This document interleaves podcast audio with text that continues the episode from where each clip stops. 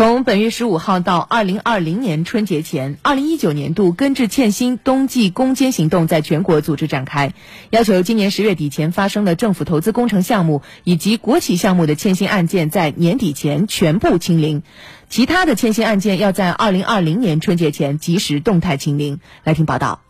记者从人社部了解到，今年一到九月，各地查处欠薪违法案件七点九万件，为六十点四万名劳动者追发工资等待遇五十五点八亿元，比上年同期分别下降百分之六十二点二、百分之五十四和百分之五十七。国务院根治拖欠农民工工资工作领导小组办公室副主任王成表示，经过多年的综合整治，欠薪问题得到明显遏制。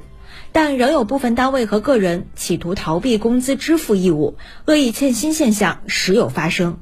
违法分包、层层转包、垫资施工等现象，既是治理重点，也是治理难点。这些年来，建筑业突飞猛进的发展，建筑市场的秩序一定程度上是混乱的，违法分包、层层转包、垫资施工等等屡有发生。因为四十年形成的建筑业的生产组织方式带有顽强的惯性，这是我们治理的难点。从本月十五号到二零二零年春节前，二零一九年度根治欠薪冬季攻坚行动在全国开展，将分成两个阶段，对欠薪案件进行清零。第一阶段，在年底前，对今年十月底前发生的政府投资工程项目和国企项目欠薪案件全部清零。第二阶段，在二零二零年春节前，对其他欠薪案件及时动态清零。王成表示，此次行动非常有针对性。这次治欠的攻坚行动，以招用农民工较多的工程建设领域和劳动密集型加工制造业等，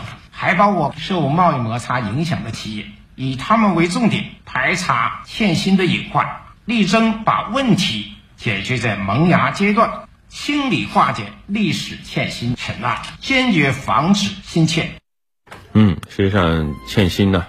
这个治理是一个老问题了。对，每年到年底的时候，我们都说农民工讨薪难，但这几年确实有大幅的好转了。是的，呃，但是呢，现在也出现了一些更新的这个情况啊，欠薪也有越来越复杂、越来越隐蔽的一些特点，尤其是刚才报道里提到的基础工程建设领域、劳动密集型加工型企业等等。这里面一方面啊，当然是欠钱，但另一方面还有更复杂的，就是农民工自身权益、劳动尊严、申诉困难等一些现实写照。所以越是困难，越要进行。严厉的打击。